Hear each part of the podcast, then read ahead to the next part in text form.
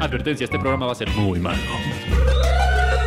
Floppy, un programa de erudición dactilar. Estelarizado por Eric Vichino, Poncho Castañeda, Fernando de Anda y Alma Merino. El programa que tiene más vitamina C que todas las huevas juntas del planeta Marte. Floppy Radio, el único programa transmitiendo en vivo ininterrumpidamente desde 1980.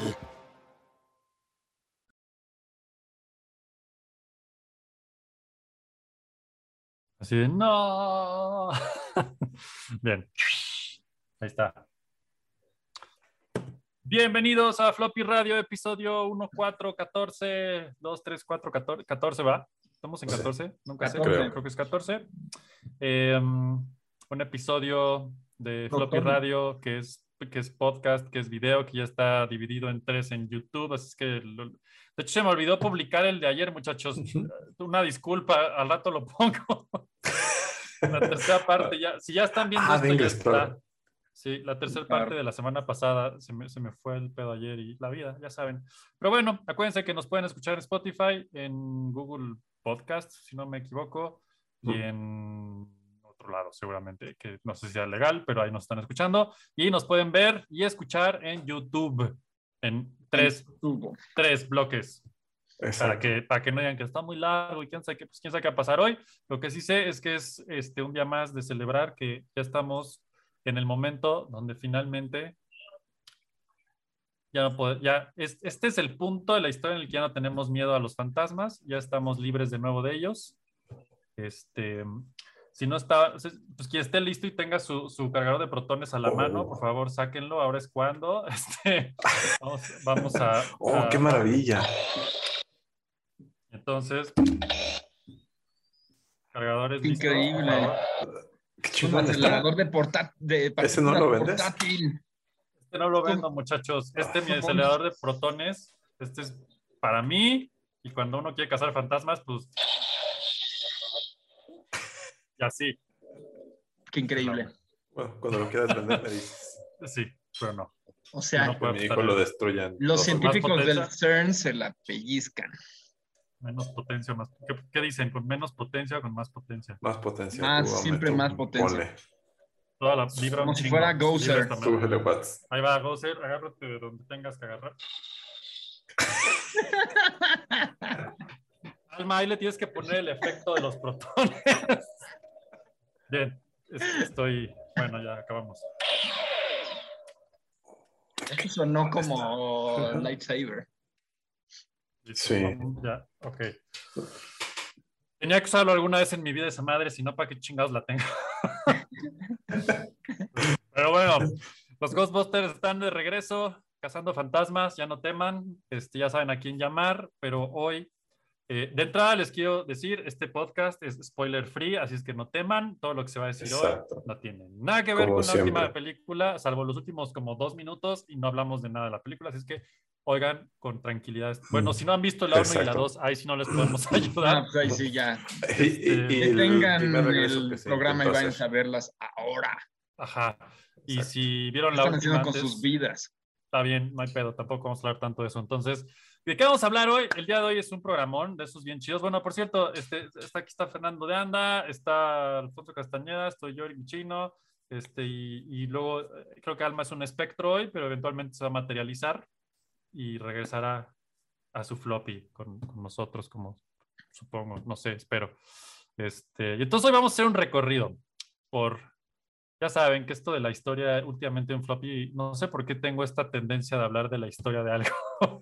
Tal vez díganos si les gusta esto, porque si no puedo parar cualquier día, pero hoy Hasta ese vamos día. a hablar de 30 años de chismes y fantasmas.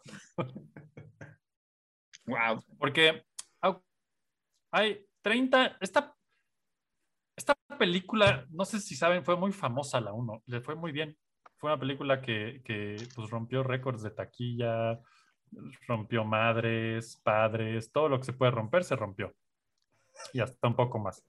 Este, y entonces, pues, a ver, espérenme, vamos, de una vez vamos a darle la compartición a este pedo. Nomás espero que Fernando me deje compartir. No Este, quiero. Porque además, eh, esta es una de las películas de culto, culto, en serio, culto, que marcaron Culto. generación y seguirá. Ya, ya ¿no? puedes compartir. Culto, reculto, pues. O sea, sí, sí, sí, sí. Este se considera, pues esas que hay que ver antes de morir y así. Esta es una.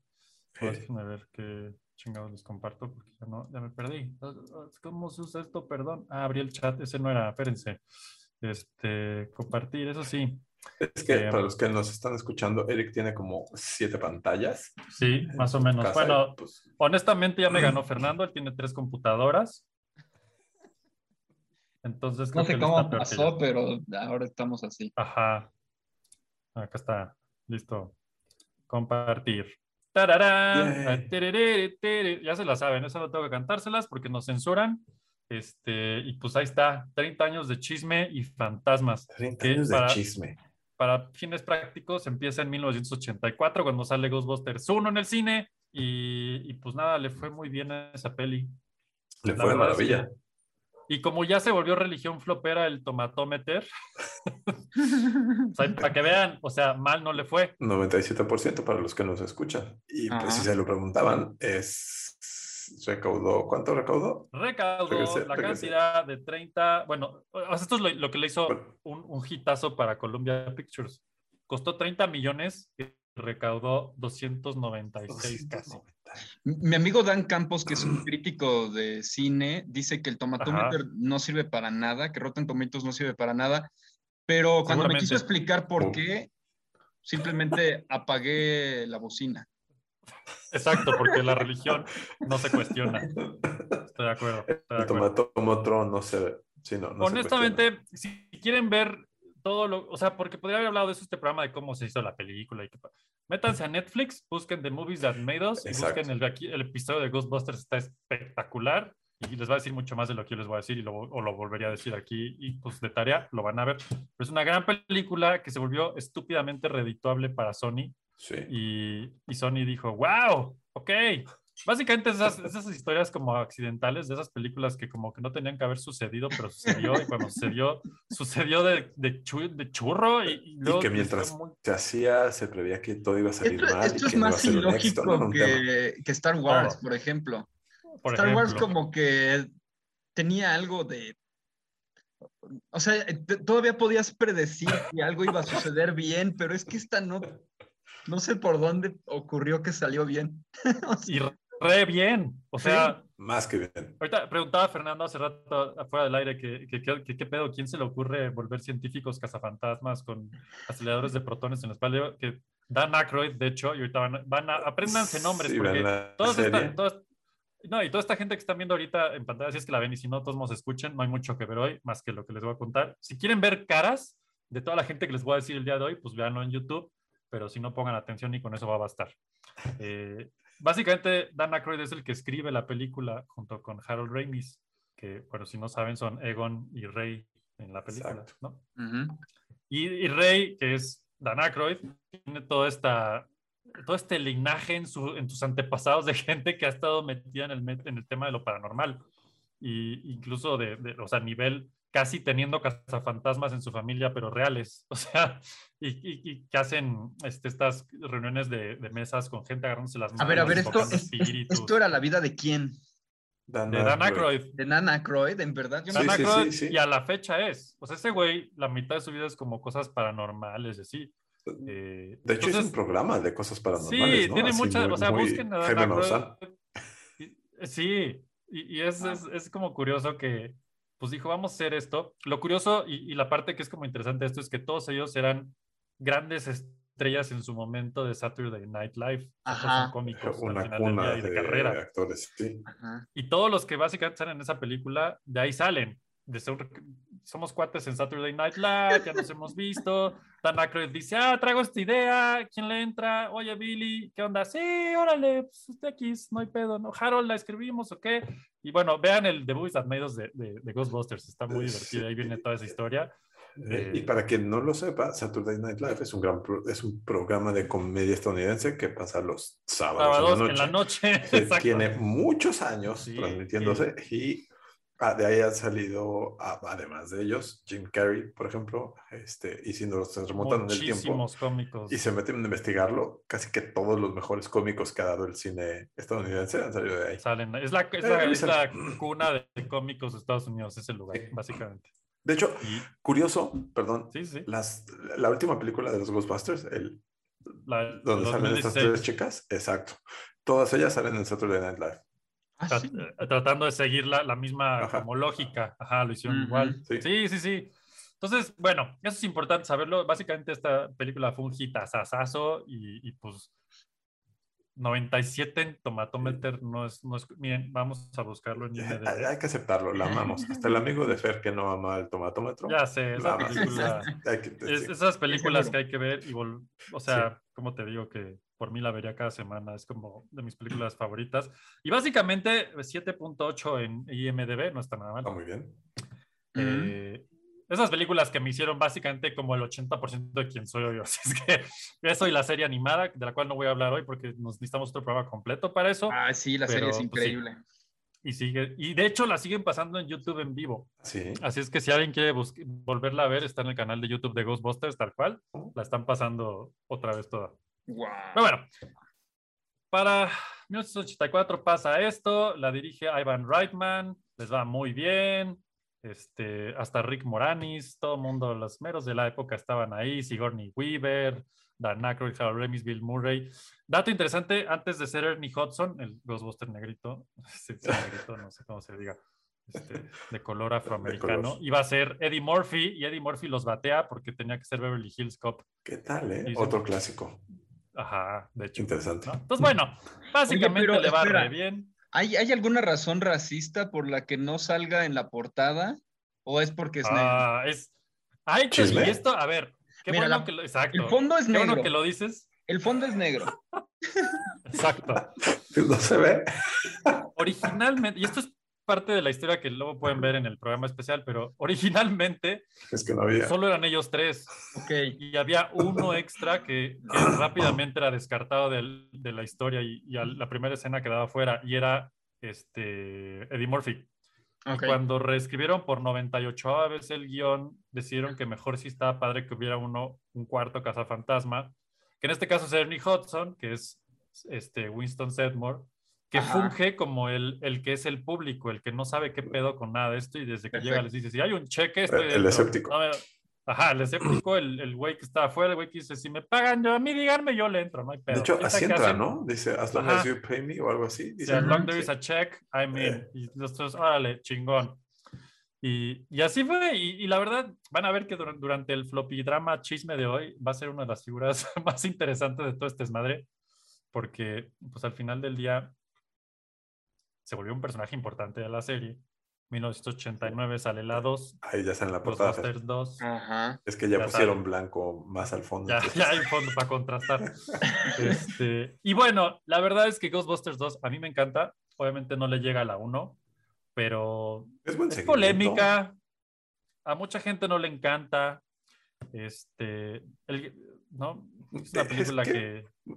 Fíjate, si te fijas, ¿quieres hacer la 2 de, un- de este éxito taquillero? ¿Qué haces? Ajá. El mismo tema, vamos Sí, a salir a cazar chino. fantasmas, salvar el mundo, pues qué aburrido, ¿no? Sé. Entonces ese tema Sí. drama de cómo empiezan ellos haciendo fiesta infantil está increíble. Que es increíble ese da- tema, claro, ajá. Porque aparte, lo que está diciendo Poncho, van a una fiesta infantil porque se vuelven animadores de fiestas porque ya no Está tienen trabajo. Sí, se vuelven Entonces- irrelevantes. Está increíble. Ajá. Sí, y además cuando dicen, who you gonna call? He-Man. Está increíble. En esa fiesta infantil a la que van, uno de los niños que les dice, güey, He-Man es más divertido que ustedes, Sí. este, que, que si lo están viendo, en la pantalla sale ese niño. Ese niño es Jason Reitman, el hijo de Ivan Reitman, que es el director de la nueva. Ah, dato. ¡Ya llegó Alma! ¡Ya Ya tenemos tiene Alma! el programa. Ya regresé. Eh, Llegaste ya estoy justo, justo Empezando a el tiempo para el chisme. Digo, Exacto. porque es un programa de espíritus, pero sin alma Sí. no hay espíritu. Sin No hay alma, espíritus. exacto. Exacto, Ajá, espérenme. no, Ay, el video. No estamos te preocupes, vamos en el segundo año de 30. Va. Y Exacto, tenemos media hora Alma. hablar. Perfecto, entonces llegué a tiempo. Llegaste justo donde empieza el chisme, así está bien, porque apenas salieron dos películas, les fue bien. A la 2 le fue no tan bien como a la 1. Como pueden ver, el tomatómetro nos dice que 53% dijeron los críticos, Y la Sí, banda, o sea, de la banda, 97 a 53 es una fuerte caída. Sí, Es que Pero la banda 38 dice han- han hecho ese 61. review. Hay que levantar ese review, gente. Exacto. Al tomatómetro levantarlo. Lo interesante es que costó, y esto yo no lo sabía, costó menos que la 1, costó 25 millones de dólares y recaudó 215, que según yo no está Pues nada mal. igual recaudó mucho. Sí. Oye, no, pues está muy 215 bien. la 2. Sí, pues Ajá. multiplicar por 10 no está mal. Ajá. Ajá. Está no muy mal. bien. Así es que bueno, se hizo, no le fue críticamente nada bien eh, y la vida siguió. Nada le va críticamente bien. A nada. En 1993, Ah, gran película. Dan Aykroyd daba una entrevista sobre Coneheads, la película de los seres con cabeza de conos, ¿no? Y, y daba esta entrevista para Playboy. Y le preguntaban, oye, este, ¿qué onda con las ¿Cómo debe secuelas? ¿Ya vienen o no? Dijo, sí, o sea, sí me interesa hacer secuelas para Coneheads, para Blues Brothers y posiblemente para Ghostbusters, ¿no? Y le dicen, oye, pero entonces, ¿qué? ¿Por qué no le fue muy bien a la 2 o qué? Y básicamente les contestó, o sea, sí me encantaría hacer una, o sea, salió Ghostbusters 2 y no calculamos que una semana después iba a salir Batman de Tim Burton y nos partió la madre en todos los niveles existenciales y pues no fue tan redituable como esperábamos que fuera, ¿no? Oh. Porque yo no tenía ese dato muy claro, pero pues sí, sales antes de Batman de Tim Burton en el 89. No, pues no Pues, olvídalo. bye. Bye, Sí, ¿no? no, nada puede contra eso. Y él decía, bueno, pues me encantaría volver a juntar el equipo, pero creo que por ahora no es buen momento, vamos a darle tiempo, ¿no? Eh, y por ahí, pues la, la vida siguió y en 1994, exacto, le dijeron, en una entrevista con WWOR Channel 9, le dijeron, oye, Ghostbusters 3, ¿qué pedo? Y dijo, "Ah, tengo una buena historia que contar, pero mm, después, básicamente. Entonces, la vida siguió, pues yo creo que estaba muy cerca todavía y en 1995, eh, pues ya hubo un poco más de rumores, ya que en el Milwaukee, Mil, no Wookie, ese, es- ese es Chewbacca ese no juega aquí, el Milwaukee Journal, exacto, publicó una entrevista con Harold Ramis, o sea, Egon Spengler, y Dan Aykroyd, que recordemos son los dos principales escritores de la primera película y la segunda, junto con Ivan Reitman, el director. Entonces los entrevistaban a ellos dos y decían que tenían un guion nuevo en el que iban a incluir muchos nuevos cazafantasmas jóvenes y que sería el final de la trilogía y se llamaría The Next Generation. Muy noventas. Es lo que te iba a decir, eso No. sonó como a Generation. Next, Ajá, nomás Star lo Trek cambias y Next ya. Generation. De Ajá, hecho, me sonó Star- al intento de Indiana Jones de meter a Shia LaBeouf. Ajá, The Next Generation, Generation Next, nuevas generaciones. De hecho, O sea, usted, estamos querido hablando del Floppy 95. escucha, este programa se llama llamar Floppy Radio The Next Generation. Next Generation. Exacto. Ajá. The Next Generation, but the same. Exacto. Entonces es como, sí, pero no. Sí. Bueno, entonces llegó 1996 y en 1996 en el eh, Vancouver Province Showcase, eh, me pueden creer estos nombres, honestamente, si quieren investigarlo, pues adelante, ¿no? Este, Aykroyd confesaba que había terminado ya el primer guion y que Sony Pictures estaba interesado en seguir con la franquicia y contratar de nuevo al menos a Harold Remis, o sea, a Egon y a él, obviamente, ¿no? Porque las Eh, escribieron, ¿no? Claro. Pero como estaba de moda y hablando de Saturday Night Live, querían más. contratar como nuevo integrante a Chris Farley. Si se acuerdan de Chris, Farley, es este gordito que hizo es. la del ninja en Ah, Beverly ese sí. Hills. y- Ah, no, qué horror. Ah, no, no iba a y ese gordito, pues se murió un año después, así es que no hay mucho que hacer. y de una O sea, sobredosis. pobre, pero no. No, se murió de un Sí. pinche pasón de terror, así que así pobre no. Oh, Y luego también dijeron que pues Will Smith podría ser una buena opción para Y- entrar al roster. Es que si era Next bien. Generation, Will Smith hacía todo el sentido del Sí, planeta sí. Tierra, porque como reconarán, estaba con lo el tope de su carrera, bueno, el digamos que lo que le- lo que lo catapultó a la fama con Friends de Fresh Prince of Bel Air, o sea, hace el príncipe, el príncipe Bel-Air, fresco de Buenos el Aires. fresco De Buenos Aires. Pues sí, de para- Buenos Aires. para finales del 96, pues ya estaba bien implantado este güey. Pero resulta que, y aquí empieza un pedo. Y este pedo es que todos ellos decían va, y a Ivan Reitman, el director, en este momento, él no quería ni le interesaba. Uy, Y ese no es tanto el pedo, el pedo es Bill Murray. Bill Murray, Peter Excéntrico. decía, yo ahorita quiero hacer otras cosas, la verdad, chingón, gracias, bye, ¿no? Entonces, pues se quedó como que a medias, quién sabe qué pasó, la vida siguió, y entonces llegamos, esto es 1996, llegamos a 1998. aquí ya 1990. llevamos, ¿cuántos años ya?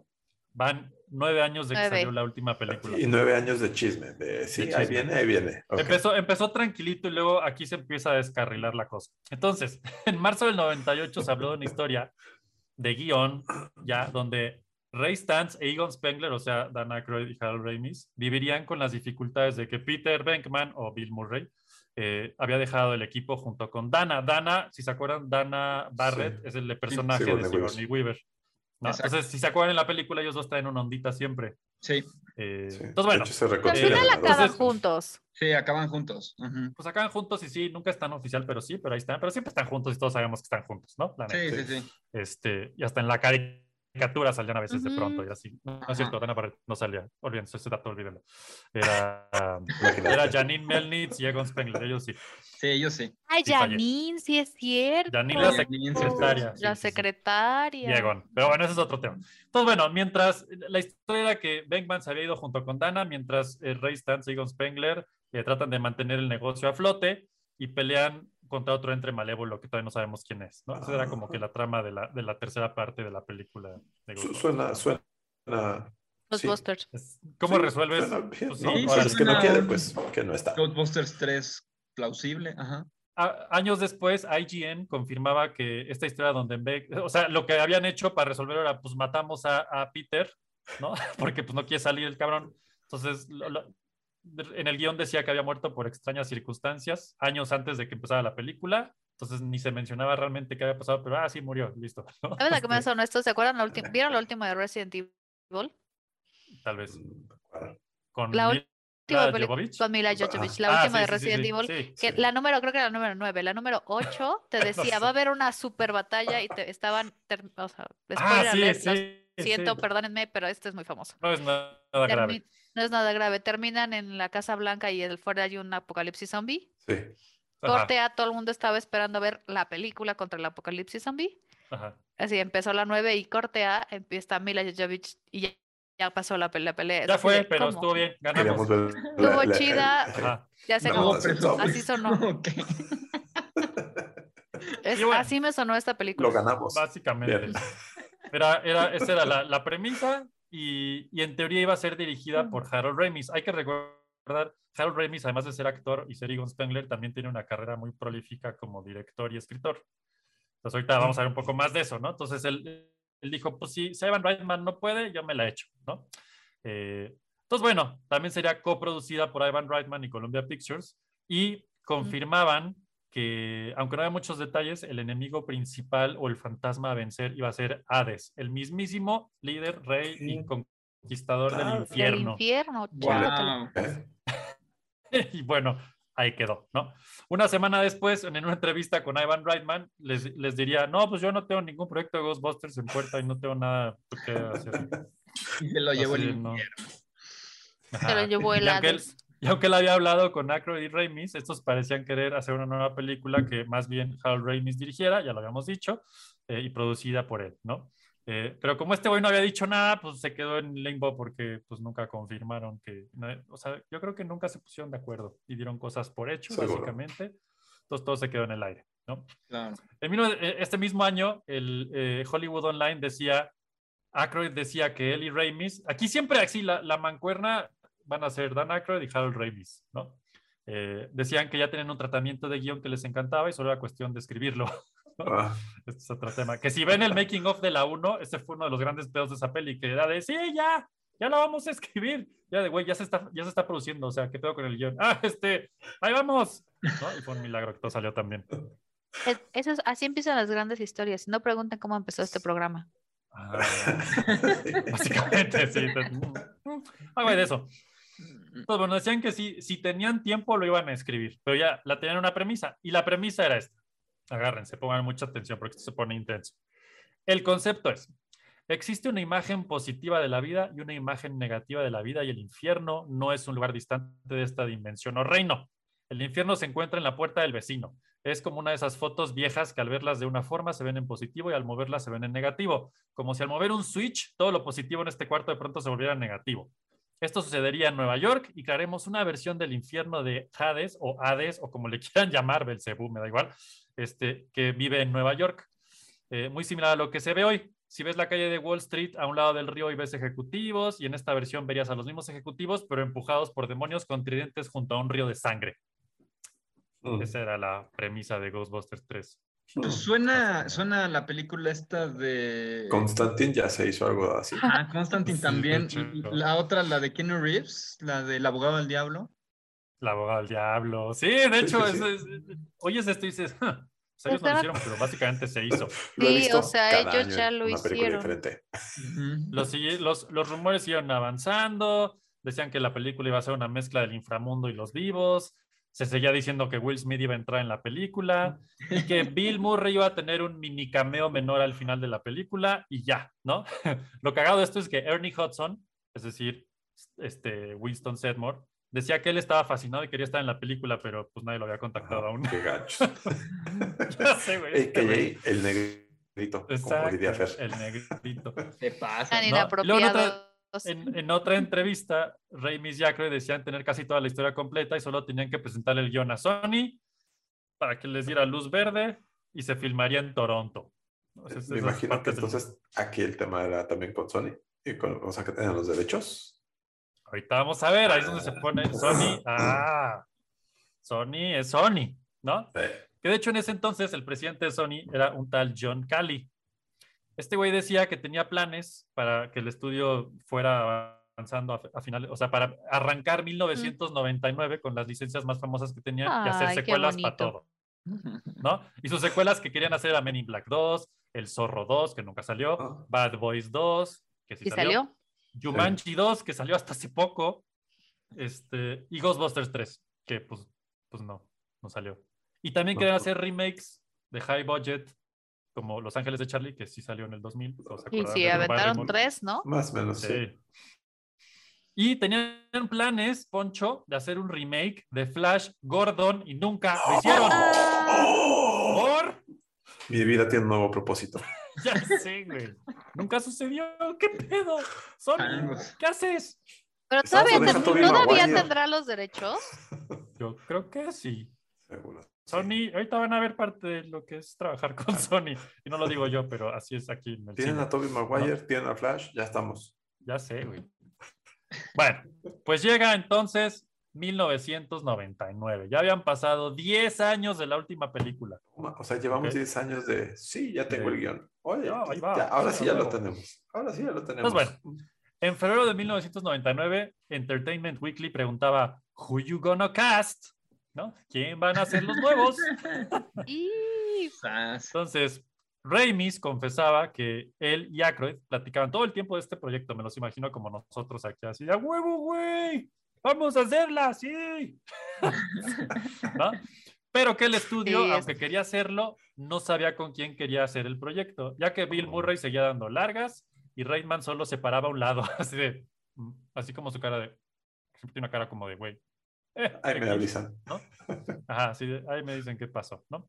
Su plan ideal era que Dan y Harold la producirían, o sea, Dan Aykroyd y Harold Ramis, y Harold la, digiri- la, la- la- la dirigiría, esa palabra es terrible, la dirigiría, Dirigiría. ¿no? Eh, y se la digeriría, ajá, y reclutarían nuevos más famosos e interesantes. Casa Fantasmas para empezar. Un mes antes de esto, Harold Ramis había dicho en otra entrevista que el problema principal para Columbia, más que tener un guion o cualquier otra cosa, era decidir cómo les iban a pagar. Ok. Ya pues, tiene más sentido. ¿no? con O sea, ya no es un. O sea, si no cheque o ahora es- transferencia. no hay cheque. Exacto, cheque, cheque de Ah. transferencia. O en bolsas. Si, si definían eso y- ya. Y Dan Aykroyd básicamente decía que esto era, escribir ese guion para él era como un hobby, o sea, si se hacía o no era como, eh, ¿no? Este, era un buen trabajo Te pagado. aseguro que ni existe ese guion. Sí, Exacto. No, espérense, espérense, Es mi apuesta. espérense. Esta película, básicamente, o sea, ellos decían, güey, a nosotros nos vale. O sea, ni, ni Harold ni yo realmente queremos salir. O sea, eh, ellos decían, vamos a salir muy poco y la intención es que vamos a pasar la antorcha a una nueva generación más interesante y más guapa que nosotros, la neta, ¿no?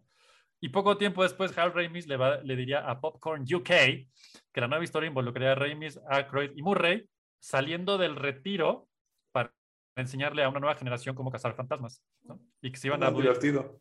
obligados a brincar a la acción cuando el infierno declaraba no tener más cupo y empezaron el siglo XXI se desata una oleada de poltergeists en Nueva York. Está, O sea, como- ah, está bueno. Ese estaba más Este está original. bueno, está estaba divertido. más original. Está interesante, está interesante, pero pues, ajá. En marzo del 99 se dieron más detalles de esta historia potencial donde IGN declaraba que Aykroyd había escrito ya un guion de 122 páginas para una secuela titulada Ghostbusters 3 Hellbent. El- Hellbent. Mal nombre, ok. no me gustó. Hellbent. Hellbent. Hellbent. Hellbent, De como hecho- evento del infierno. No, Hellbent es como infiernificado. o- Ah, Te meten a Netflix. olvida lo que dije. Justo hoy acaba de salir una serie está coreana que se llama Hellbent. o sea, lo vi y dije, ¿qué? Pero Hellbent significa entonces evento, ¿no? ¿Qué significa? Hellbent es como, como dirigido al infierno, como hecho por el Ah. infierno, una cosa así. No, No, no me aquí- gusta. No, aquí dice que significa determinado a lograr cualquier cosa a cualquier costo. Hellbent con B grande, Ajá, ¿sí? ajá, tiene sentido. Gracias, Fer. Entonces, significa que están di- decididos a lograr su Exacto. objetivo del guion y dice Hell, entonces está chingón. Ah, juego de palabras. Ah, es el juego de palabras. Ahorita van a ver, Unagi. porque esto no, No manches, esto está cañón. No, no, sí, la, la gente, de verdad porque que esto no cuando es la, todo. sí, no, cuando la gente Ahora piensa, piensa en grande. No, cabrón.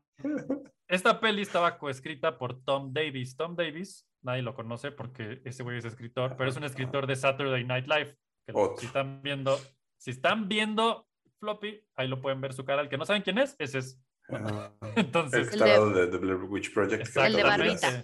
el de Barbita, ¿no? Y entonces, en el guion decía que los Ghostbusters irían al infierno y en el infierno, agárrense, iban a estar en Manhattan. ¿Qué? ¿Manhattan? No. Manhattan. Está increíble. Son peor que yo poniendo nombres. ¿Ves? Nueva York. Es una Manhattan. banda de cholos de, sí, Sí, no, sí, bueno, sí. de LA, sí.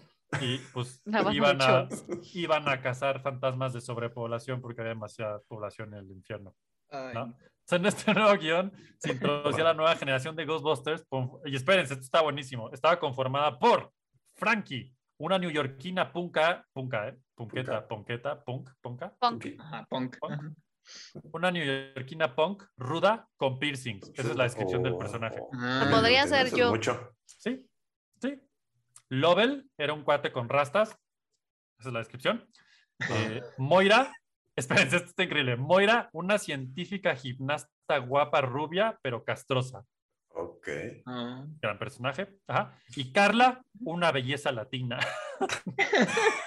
Es que, Eva Mira, Longoria, ¿no? Sí, exacto, Shakira. Shakira. Exacto. Ahí estaba Shakira, así de. Ese es el pasando problema de- fantasmas con sus Ese es el problema de la diversidad malentendida.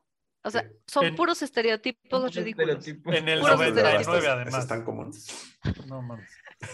Entonces, bueno, este, en el equipo habría un quinto integrante que se llamaba, espera, está buenísimo, este es Nathaniel. Nathaniel. Nathaniel era un prepuberto genio cuya inteligencia habría hecho su cabeza abnormalmente gigantesca. Ay, qué horror, ya me imagino cómo estaba ese pobre hombre. Así como Stewie de, de, de Family Guy. Exactamente.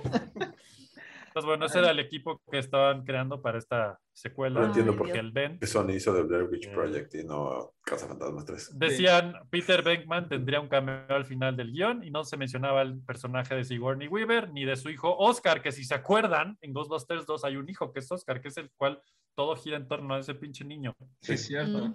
Mm. Eh, ¿Y qué pasó? sin embargo, Winston, que es el, el negrito, nuestro amigo, este, ahora sería mencionado como el doctor Setmore. Ya, ya tenía una- un doctorado.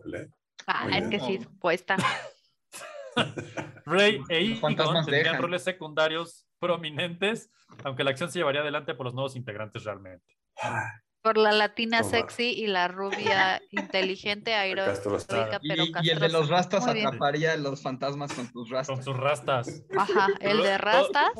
Oye, y pero luego los y piercings. bueno, las Wachowski les ganaron la idea con los fantasmas rastosos, ¿no?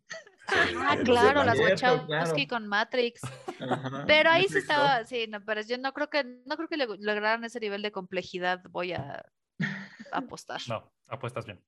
Eh, en noviembre de ese mismo año, Aykroyd aparece en una entrevista para su nueva película, que por eso también doy el póster de Diamonds. Yo ni sabía que existía esa película. Dan Aykroyd es un personaje que creo que no hizo nada desde Ghostbusters, como tres cosas, y más que estar haciendo guiones de Ghostbusters todo ese tiempo, ¿no? Y le preguntaban del guion de Hellbent, a lo cual respondía, "Mm, no se ve bien en este momento, solo diré eso. No se veía muy decidido. Exacto. Sí, no. Este, al preguntarle cómo era posible que Sony no quisiera hacer esta película, él respondió que Sony quería hacer otros proyectos, incluyendo Blair Witch, y que esta sería una película, o sea, que Hellbent, él calculaba que era una película de alrededor de unos 140 millones de dólares. Ay, papi. Digo, siendo una franquicia que para ese entonces había recaudado ya más de 1.5 mil millones de dólares, pues solo era cuestión de invertir 140, ganar unos 500, pero pues Sony no lo veía de ese modo. Y aunque él no estaba enojado, Pero tú que estaba- invertirías en Mangel tan. Sí. Yo no. Si, lo- si estaba en sí. Yo, la te, digo no. una cosa, está muy cañón si no hay guion. Exacto. Y medio había un guion y un tratamiento ya, pero aún así, pues nada. Y él decía que no estaba enojado con Sony, pero pues estaba triste porque era un proyecto que a él lo apasionaba. Entonces, bueno. El gran pedo de todo esto era que Sony, siendo el dueño de la franquicia, no tenía ningún plan ni de venderla, ni de dejar que nadie más hiciera nada con ella. Entonces, Mm, ahí Ni estaba. pinchas, ni cachas, ni dejas batear. Y ahí, Como comúnmente se dice. Exactamente. Entonces, pues pasó el 99, llegó el 2001. espera, en el espera. 2001. ¿Sí? ¿No tenemos que hacer un corte? No, todavía no. Yo les digo cuándo. Ah, bueno. Ah, muy bien. Esto está dividido estratégicamente. Lo siento si va a ser muy largo, pero es que así está esto, muchachos. Está Me intenso. gusta. En 2001, Empire Magazine le preguntó a Sigourney Weaver si quería volver a hacer el rol de Dana de los cazafantasmas, a lo cual contestó. Creo que esta es la más centrada de todos. Sería altamente improbable. Nuestros días de cazar fantasmas están muy lejanos y pues seríamos un montón de viejitos que darían lástima cazando fantasmas. Básicamente. Creo que fue una respuesta inteligente, Sí. como para quitarse de encima al periodista de, mira, no me estés Exacto. preguntando, no va a pasar. Deja de estar 2002, chingando. Ujú. durante el tour de, y esto creo, yo creo que todos nos Ah. acordamos de esta película, de Analyze That, o Analiza Ah, qué esto, buena es. De Harold Ramis, él la dirigió y escribió, Mm, eh, se le Ujú. preguntaba cuál era el plan de Ghostbusters y dijo, bueno, hemos jugado con la idea y el concepto, pero en lo personal la verdad no veo que suceda. Que no, ya, o sea, ya después de tanto tiempo yo creo que ya te, ya te das por vencido. Sí, ya. Así de ya, sabes que Pero- not happening. Él Pero no me decía, gusta porque después de tantos años, los periodistas, ¿no? Así, cuchillito de palo. Oye, No, ¿qué espérense. fantasmas? ¿No? en algún punto Bill Murray casi se vuelve loco con esto, pero ahorita eso, ¿no? Este, él decía, pues eso de los Ghostbusters van al infierno suena bien, pero el trato nunca se logró. Teníamos nuevos cazafantasmas y solo aparecíamos un ratito y pues no, la verdad es que Sony no quiso o no quiere aún. Bill Murray no quiere aparecer en la película y pues no quiere hacer secuelas ya de Ghostbusters. Así es que él se volvió como un problema para toda la producción porque si él daba el sí, Sony decía que sí, pero como Bill nunca quería, Sony decía que no. Entonces, todos colgando de Bill Murray. Gracias, Bill. Eh, decían por que aún... culpa de Bill Murray nos perdimos de una tercera entrega de Cazafantasmas. Donde. Manhattan es el infierno. Qué horrible. Manhattan. Lleno de Manhattan. cholos zombies. Pero los Ahora- zombies. Prepárense porque 2003 se pone bien chingón. 2003. En 2003 se filtra el guion de Hellbent. No. No. Lo pueden encontrar en línea, está por todos lados. Ya lo busqué, lo encontré Hay en que producirlo. Exacto, háblale al Chelas. Y lo hacemos en México Gel algo. Guatizapan. Gel- Megel. Me- Sí, Infierno. infiernico o algo, no sé. Infierxico. Y bueno, lo interesante es que al, al filtrarse el guion, eh, se filtran un chingo de detalles, pues sí, todo el guion, ¿no? Este, en los cuales destacaba que Ray Stantz, ya dentro de su personaje Ray Stantz, había hecho que los Ghostbusters fueran toda una corporación con miles de miembros en todo el mundo, incluyendo un montón de mecánicos que se harían cargo de una flotilla de ambulancias paranormales. Ok. Había una escena donde veíamos una toma similar a la primera película. Si se acuerdan, en la primera película hay una toma cuando la primera vez que se, se activa el Ecto 1, es como Ah. toda esta toma de las placas, las luces, se Sí. prenden los faros, Sí. sale de la casa, ¿no? Súper chula. Entonces ya que había una, una escena como esto, pero en vez de salir un Ecto 1, salía toda una flotilla de Ecto 1. Ah, qué No. padre. Que además Bien. al fondo venía un camión, que era el Ecto 50, que tenía su propia unidad de contención incluida. Ok. Como de bomberos. Y Pues, exacto, y se ¿cuántos? com- ¿Cuántos fantasmas habrá en Manhattan como para un chingo. Sí, ¿de dónde sale tanta chamba? Ya sé, pues es que, güey. Y se confirma que ahora sí, Winston Sedmore, nuestro negrito querido, era un doctor en parapsicología y sería mencionado siempre como el doctor Sedmore. Peter Venkman estaría fuera de casi toda la película, siendo parte de su personaje ser difícil de encontrar y fácil de perder. Así de que... Sí, O sea, el sí. doctor Beckman, Ay, Sí, qué sí. difícil. Ah, Ese nomás siempre perdido, ¿no? Un poquito después, Harold Ramis hablaba con Infocus Magazine este, pues, sobre el guion ya bastante filtrado, ¿no? Eh, y declaraba que se habían enfocado ya a realizar el proyecto mejor, a la chingada. Y que esta vez querían a Ben Stiller como un cazafantasma nuevo. Ben Stiller. Ben Stiller. O sea, Ben Híjole, Stiller, creo que- ay, ¿cómo se llama? Después del nombre de Hellbent, Ajá. no, no, no me da. Lo, lo curioso es que su nuevo reiniciamiento del guion los iba a mandar a un inframundo lleno de efectos especiales y abismos hirvientes. Pues según yo, es el O sea, lo mismo, ¿no? pero Sí, con Lo mismo. CGI. Exacto. Pero eso no salía muy bien a veces. ¿Cómo- ¿De qué años Y es menos Spawn? en el. Ni siquiera en el sale. 2003, o sea, no sale. A ver, déjame ver, de- déjame ver en qué años Spawn. que Es, la Es como más o el menos de por ahí. y fue horrible. 97 fue Spawn. No creo que No, seis años después ya hubieran mejorado. No, no, no. O sea, ese fue uno de los principales Zoolander problemas. fue en 2001. O sea, ¿me estás diciendo que Zoolander iba a ser un cazafantasma? Sí. Sí. La mirada. Sí, es cierto. La mirada. Oye, sí es cierto. mirada Zoolander cazadora. Sí, acababa sí, de sí. ser. Porque ahorita ya con perspectiva no lo vemos tan mal, pero Zoolander. Exacto. Exacto, yo es de- me, me- sí me puse a ver Zoolander, o sea, vi, vi en qué año salió Zoolander. Sí. Es muy divertida, por cierto. Ah, no, claro, no, pero- pero- pero... No. pero los Ghostbusters nunca fue algo tan ridículo. Eh, Es que era acción, los- no era comedia, era acción. Pues, también Rara, un pero de acción. Terror, ¿no? Terror, acción. Yo sí Ajá. la veo como comedia, pero, Sí, sí es comedia. pero, es final- un género más mezcladito. Y este Ajá, guion ya se lo tomaba muy en serio. Mm. Y ese era el problema que como que yo creo que muchos veían, incluyendo Bill Murray, ¿no? Y decían que, pues otra vez, ahí vamos de nuevo, ¿no? Harold Ramis decía, el infierno va a ser un, existe en el mismo plano que nuestra realidad, como el obturador de una película. A ver, a ver. ¿A qué película le suena esto? A ver si, a ver si yo pensé lo mismo que ustedes. Dice, el espacio, dice, a ver, bueno, el infierno existe en nuestra misma dimensión como el obturador de una película. eh, el espacio negro entre cada 24 cuadros de una película eh, este, existe y entonces los Ghostbusters creamos un aparato, como una cabina donde nos metemos y cuando sales de ella estás en el infierno, ¿no? Porque está en el mismo lugar físico, pero diferente, pero es ahí mismo, ¿no? Oye, ¿no es Sí. eso una conferencia de, del metaverso dada por Zuckerberg? Menos. También, pero no fue película. Focus. No, no es realidad aumentada eso de lo que están hablando. Más o menos. Es Dice, como. cuando, cuando activamos el aparato y salimos de la bodega parece Nueva York, pero en realidad es el infierno. Todo está paralizado, no se mueven los autos y los conductores se insultan unos a otros en diferentes idiomas. Ni una misma persona habla el mismo lenguaje. Son todas las cosas York. terribles de la vida urbana, pero magnificadas. Es Nueva York, Holanda, es casual en la calle, todo el mundo es mete la madre en los otro idioma. Ghostbusters.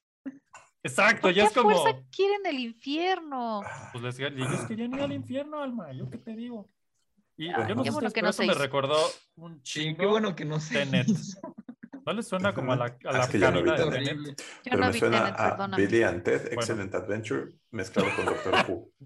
Sí, Me suena, Sí. ¿sabes qué? te lo O sea. ¿te acuerdas que eh, Pancho estabas diciendo Constantine?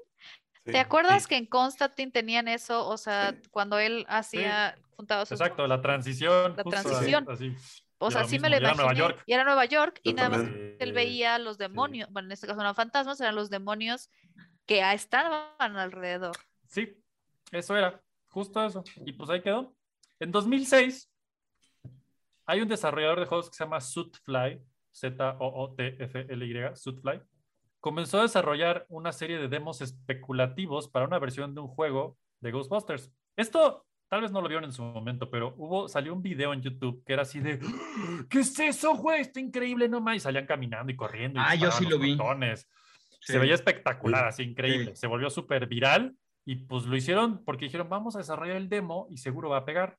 Y llegó Sony y les dijo, Nel es nuestro, adiós. Puf, Y les bajaron el Ah, no video, sus Oh, redes, qué se quitó todo y adiós. Y fueron retirados de YouTube. De hecho, les re- los reto a que lo encuentren porque no lo encontré más que en calidad como de 120 por 60 píxeles, horrible. En ningún lado está ese demo de Sootfly ya en ningún lado. No, pues es que si, si- si hay un tema de derechos con Sony, No, seguro o sea, está mal. más mal, baneado mal. que otra cosa. Sí, Sí lo es. Y bueno, antes de llegar a nuestro Qué primer horrible. corte, rápidamente llegamos al 2007, donde Aykroyd aparecía en la radio y declaraba, otra vez, ¿no? Porque parte pobre.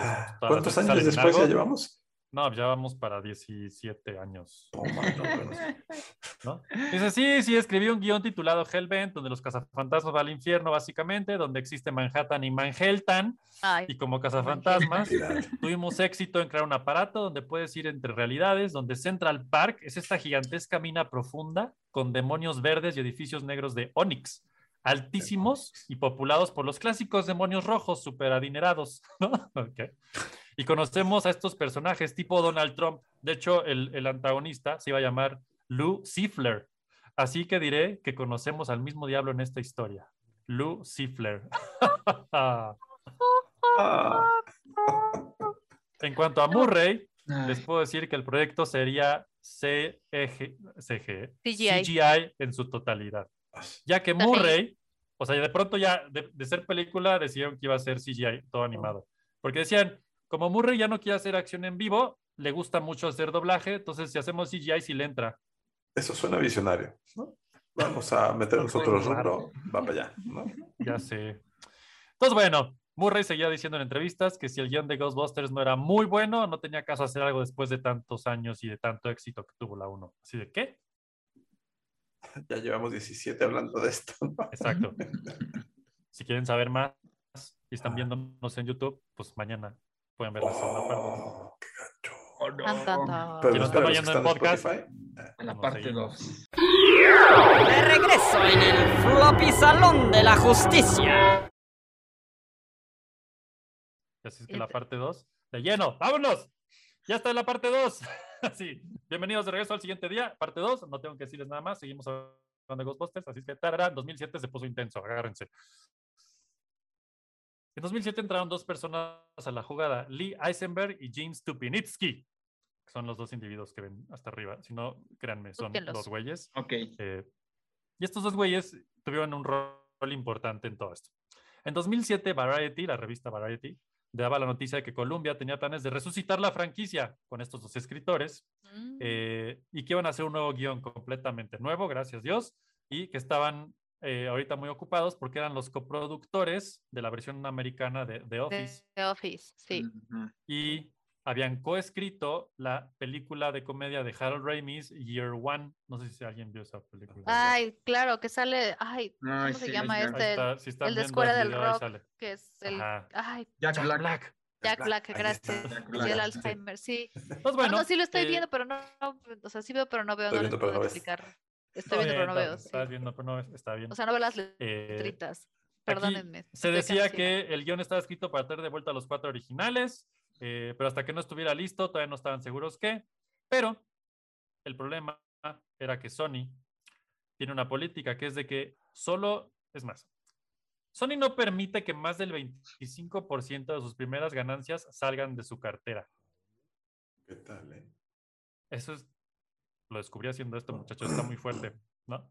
Entonces, ese rumor será confirmado por Harold Ramis al Chicago Tribune diciendo que Columbia escribió un nuevo guion para Ghostbusters 3 con sus colegas y con toda la banda, pero pues el problema era que, pues el dinero, ¿qué onda? ¿No? O sea, Por su pobres. lado, Sony O sea, Pictures si costaba Vivendi- 100 millones, los primeros 25 millones tenían que venir de cualquier lado que no fuera de Sony. Exacto. Pero eso, eso sí he visto que lo hacen varios. Por ejemplo, me acuerdo que Miramax también tenía algo así. El Bueno, problema aquí es que estás hablando de cuatro güeyes que pues ya estaban cobrando chingón por ser quienes eran y pues nadie les llegaba, Ya. y especialmente Bill Murray que se ponía sus... Moños. sus Bueno, es que para ¿no? 2007 ya, ya tenía. ya, ya, ¿no? ya se nos había Pero ya año- era qué. O sea, Bill Murray ya iba de salida. o sea, perdón, señor Bill Murray, pero en No, 2007 ya iba espérate. de salida. No, y sigue, y sigue, y ahorita vas a ver. Eh, vámonos rápido, si no esto no va a acabar. Va. Eh, Vivendi y Sony Pictures anunciaban que iban a hacer un videojuego de Ghostbusters ese año. Así de, güey. O sea, ya viste, ¿te gustó el otro? ¿Qué? O sea, si vas a hacer un juego tú, o les vas a seguir tirando la chamba a los otros. Años después, ese mismo año, Vivendi lo compra Atari, Atari acaba haciendo el juego y ya nomás anunciaron que se estaba desarrollando, ¿no? Y- Se- se- había rumores de que Seth Rogen iba a estar involucrado en la película de Ghostbusters 3. Ay, qué bueno Eh, que no la decía- hicieron. Él, él mismo Sí, no. decía que creía que era pésima idea porque él era fan y cagarla, entonces me- mejor no. Eh, Por eso me cae ese mismo año, Ramis, Hal Ramis reforzaba que varios de los colaboradores de Jude Apatow, Jude Apatow es este productor de comedia gringo que puta, su nombre está en Casi dos de cuatro cosas de comedia que ves. Ajá. Eh, él decía que quería que fueran parte de esta película Steve Carell y Jonah Hill, ¿no? Mm, Eh, bueno, y Jude Apatow había sido el productor de Year One, entonces como que tenía sentido, ¿no? Eh, entonces, bueno, el concepto era que los viejos cazafantasmas aparecieran en el film de algún modo, no hemos oído esto nunca antes, eh, como mentores, y que era una de las ventajas de ser uno de los creadores de la franquicia, ya que podrían hacer lo que sea con esta y está bien, incluso dejar de existir y que solo fueran dos películas. Así ¿qué? Ah. Pues no que querían hacer tres. Eh, lo que tenían claro era casi imposible hacer una película que fuera mejor que la primera. Bueno, es 10 que, años, no, ¿cuántos llevamos? 18 años después. eh, de 18 años de haciendo cine y siguen diciendo, es que va a ser difícil, es que, pues, que no lo aprenden, ¿no? que no hacen películas, deberían de saberlo.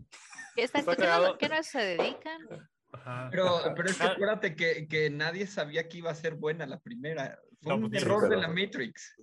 Básicamente. 17 años básicamente. después decir, es que va a ser difícil, es como, dude, vas a ser la tercera después de 17 años y después de Hellbent. Ajá. Y su Lander, Pues Hellbent. Y bueno, básicamente decían, no vamos a hacer un reboot tipo Batman con pectorales en una armadura y cosas así, pero pues es que igual puede salir algo padre. Hay mucho interés en internet y, y había internet, imagínense. Este, había y internet. pues eso indica que la gente quiere ver algo nuevo, ¿no? Ajá, la gente Eh. quiere ver el planeta plano, capta tampoco. Exacto, exacto. No.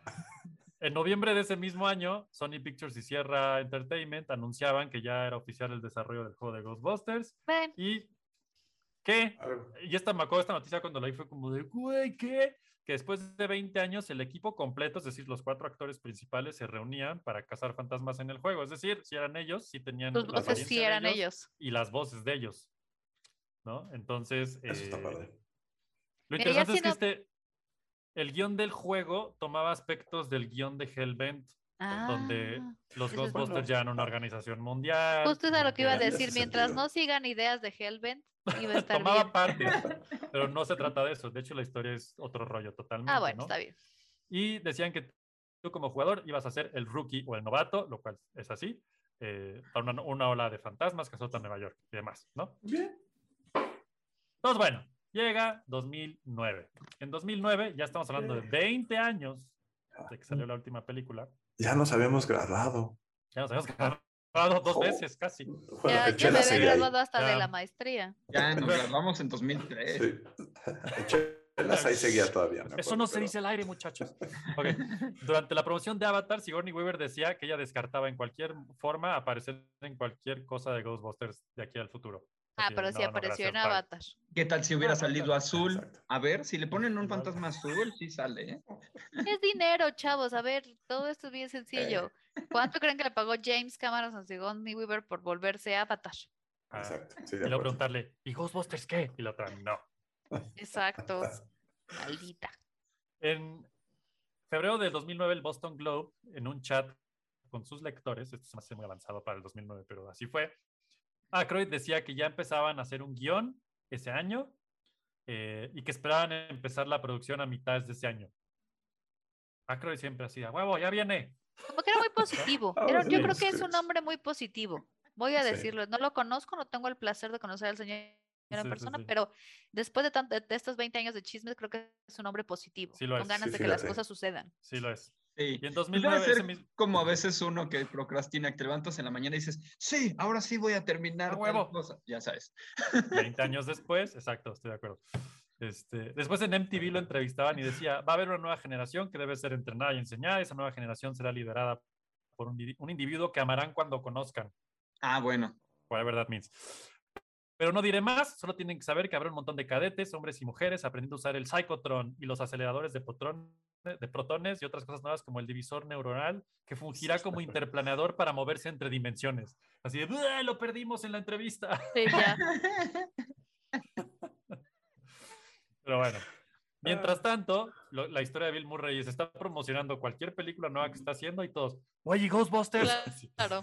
Es cuando promovía la película de Get Low, le preguntaban sobre Peter Beckman y esta vez ya un tanto irritado, y, y si buscan la entrevista está por ahí, ya súper irritado, les dijo, es solo un mito, es como un cocodrilo blanco que está abajo de la alcantarilla. ¿Alguien lo ha visto? No. Es solo el estudio haciendo ruido, les encanta la franquicia y quieren hacerle ya. Todo esto es hablar y hablar y solo eso ah, me vuelve loco. Es solo gente hablando, es como si fueras en la calle y la gente acercara y te dijera, hey, ¿por qué no vuelves a la secundaria?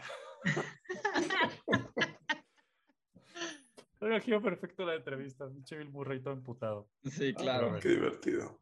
Ya sé, Bill Murray dijo, bueno, esto es. ¿no? Eh, entonces, bueno, básicamente dijo eso, dejen de molestarme, hasta que alguien escriba un gran guion, solo será pura basura, no significa nada, es interesante que la gente siga interesada, fue una gran cosa, realmente fue divertido y si vale la pena, alguien escribirá un gran guion. Siento que es como el único centrado del equipo, pero Sí. no estoy seguro a qué nivel. Bueno, solo dijo buenas palabras. Exacto. En 2009 salía el videojuego, finalmente, y lo que decíamos Fer y yo hace rato antes de entrar al aire, 2009, exactamente. 2009. Eh, salió para PlayStation 3, Xbox 360, Wii, este, y le fue muy bien, ¿no? Porque al final del día, este juego se considera la tercera película, básicamente, porque pues, sí, es la secuela, sucede creo que en 1992 o algo así, dos, tres años después de la 2. Este, y se considera, y yo pues, como fan, yo amé ese juego intensamente, considero que es una obra maestra de quien sea fan de los Ghostbusters. Creo que está súper chido jugarlo. Creo que Fer estaba de acuerdo conmigo hace rato de que está chido. Eh, y se les daba crédito a Harold y Ramis como guionistas, aunque realmente solo eran consultores del guion. Eh, y Harold Ramis le decía al New York Times que él era feliz de haber estado en ese proyecto en cualquier nivel, ya que de todos modos nunca les iban a poder haber pagado lo suficiente, ¿no? Como para darle la atención y nivel de detalle que habría requerido algo como esto de ser tratado como una película, ¿no? Porque pues un, videojuego de, no me acuerdo cuánto dura, 20 horas. No me gusta su actitud. Así de, tuvieron suerte de tenernos. ja. Ah, bueno, después de Hellbent, híjole.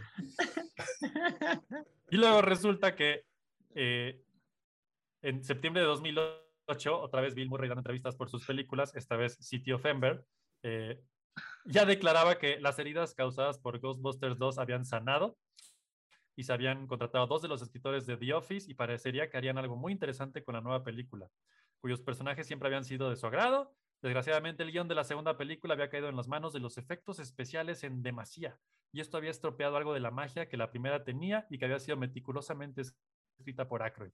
Los efectos la tecnología. Siempre tienen la culpa, claro. Todos, siempre, siempre. Ya lo, ya lo dijo el mismísimo. ¿Quién fue? El que el otro día la cagó con los efectos. ¿James Cameron? No, que dijo, ah, pinches efectos. ¿Habrá sido Scorsese o uno de ellos? que yo los puedo hacer mejor. sí". Y bueno, y lo chistoso es que confesaba que ese verano había disfrutado un chingo grabar las voces del videojuego, al grado de que iba caminando por la quinta avenida de Nueva York chiflando el tema de los Ghostbusters. Me imagino perfecta Bill Murray acá, pinche bipolar, así de, Claro. así de, ok, Billy. Ok. Entonces, bueno, 2010, vamos a ver la bipolaridad de Billy en todo su esplendor. Esto también la pueden encontrar en internet. A Bill Murray lo entrevista David Letterman eh, y le pregunta a Murray, ¿y entonces si hubo una segunda parte de Ghostbusters o no? Y, y Bill Murray le dice, "Ah, técnicamente sí. Y sigo escuchando a la gente hablar de Ghostbusters 3 y, y Bill Murray le contesta, es una pesadilla, es una pesadilla, es mi pesadilla. ¿En serio? ¿Saldrías en Ghostbusters 3? Les dije que si me mataban en el primer acto lo haría y que creo que encontraron una forma de matarme en el primer acto, pero creo que es pura patraña y gente hablando por hablar. Sí. Oye, Oye, pero, pero- hiciste el videojuego, ¿no? Ajá. Y les dice, sí, el videojuego sí, sí, fue muy divertido. Y le contesta Letterman, y muy exitoso, grabaste todas esas líneas, ¿cuánto tiempo te tomó grabarlo? Ah, fue muy divertido y rápido, solo un par de días. Oye, y grabas y te lo aprendes y eso se te queda, lo llevas contigo y se ríe, ¿no? David Letterman, así de qué pedo con eso. Y se le queda viendo a Bill Murray así como, ¿te estás hablando de mí, güey? No tienes idea de lo que hacemos, ¿verdad? Y David Letterman se ríe y le dice, no, la neta no. Así que, Oye, pero divertido. ¿cómo- no entiendo cómo estaba sufriendo tanto por Ghostbusters 3, habiendo hecho una película con 14% en el tomatómetro. ah, no, no, no, pero es que esa no es de él. Ahorita voy para allá. ¿no? Eh, poco Ah, tienes razón, después- Year One es la de Jack Black. Es que. Ah, ah, exacto. Porque entonces es- luego empezó a haber un rumor que decía que Oscar, el hijo de Dana Barrett en Ghostbusters 2, iba a ser el protagonista de la tercera parte y se Mm. revelaría que era el hijo no tan reconocido de ella y Peter Venkman, ¿no? Y- Y que los cuatro cazafantasmas iban a regresar y que incluso Rick Moranis iba a salir Oh. del retiro solo para esta película. Qué fuerte. Para los que no sepan, Rick Moranis en el 91 dejó de actuar porque se murió su esposa y se quedó y dijo, Cuidando a "¿Saben qué? sus hijos, Cuidando claro. a sus hijos. Grande. Adiós.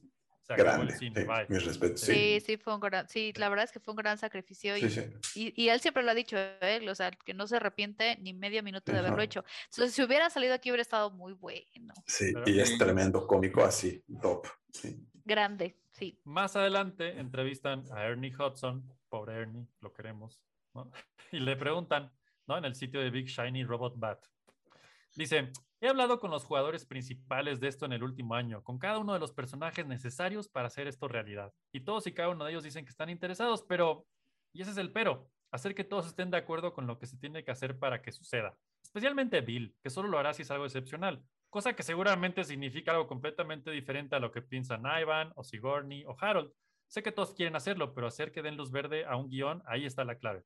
Si me preguntan a mí, les puedo decir que tanto de esa película sucedió, o sea, tanto de la película 1 sucedió en el set de manera improvisada, que sea lo que sea que hagamos va a salir bien. Pero esa es solo mi opinión. Yo soy el último en ser tomado en cuenta en todo aspecto. Llamaría a ver que esto sucediera. Ah, Es un Qué chingón. triste. Ya sé, güey. Y este es el güey número uno que está en las convenciones con los fans, se pone el traje, sale con la gente. O sea, es que Es- él sabe de qué se trata. Exacto. Es que él sí sabe de qué se trata. Perdón, exacto. pero de Bill Murray, o sea, sí te acuerdas, pero, eh, viejo sangrón, ahora que ya sabemos la historia. Sí, no, y sigue, sigue, todavía falta. No, porque justo Murray, por su parte. Murray, por su parte, le decía a Squire Magazine ese año que él seguía oponiéndose a que esto sucediera. Ahora fracasando, señalando el fracaso de Year One en la taquilla. Decía, todo fue Mm. un fiasco, sigue siendo un fiasco. Sí hubo una historia y tengo que ser sincero y cuidadoso, no quiero herir los sentimientos de nadie, porque cuando quiero ir a alguien, realmente lo hago y muy bien. Harold llegó y me dijo, mira, tengo estos cuates que escriben The Office y son geniales y van a escribir la siguiente película de Ghostbusters. Y eran los cuates que habían escrito Year One y no conozco a alguien que haya visto esa película y no piense que es lo peor que han visto en sus vidas. Así Claro. que ese sueño se evaporó.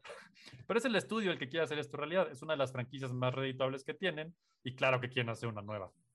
Y además Entonces- seguía ganando dinero Ajá, sin que fuerte, pasara ¿no? nada, ajá. con dos películas. Y dos siguieron haciendo dinero. Y, y bueno, Y y siguen, la seguro. franquicia, claro, ¿no? Pero estás de acuerdo Bueno. que por lo general para mantener viva una franquicia necesitas pues, no solamente caricaturas, necesitas películas, Mm, necesitas cómics, creando. necesitas como muchas cosas, Claro. exacto, seguirle agregando videojuegos, eh, reboots, o sea, el- mantenerlas cuesta y esta es muy low maintenance, dirían los gringos. Sí. Solo de blockbusters. Una semana después, básicamente, Dan Aykroyd contestaba en una entrevista lo que había dicho Bill Murray. O sea, entiendo que Murray esté preocupado por estos cuates que escribieron Ghostbusters 3 y esto no llega al nivel que él quiere que esté.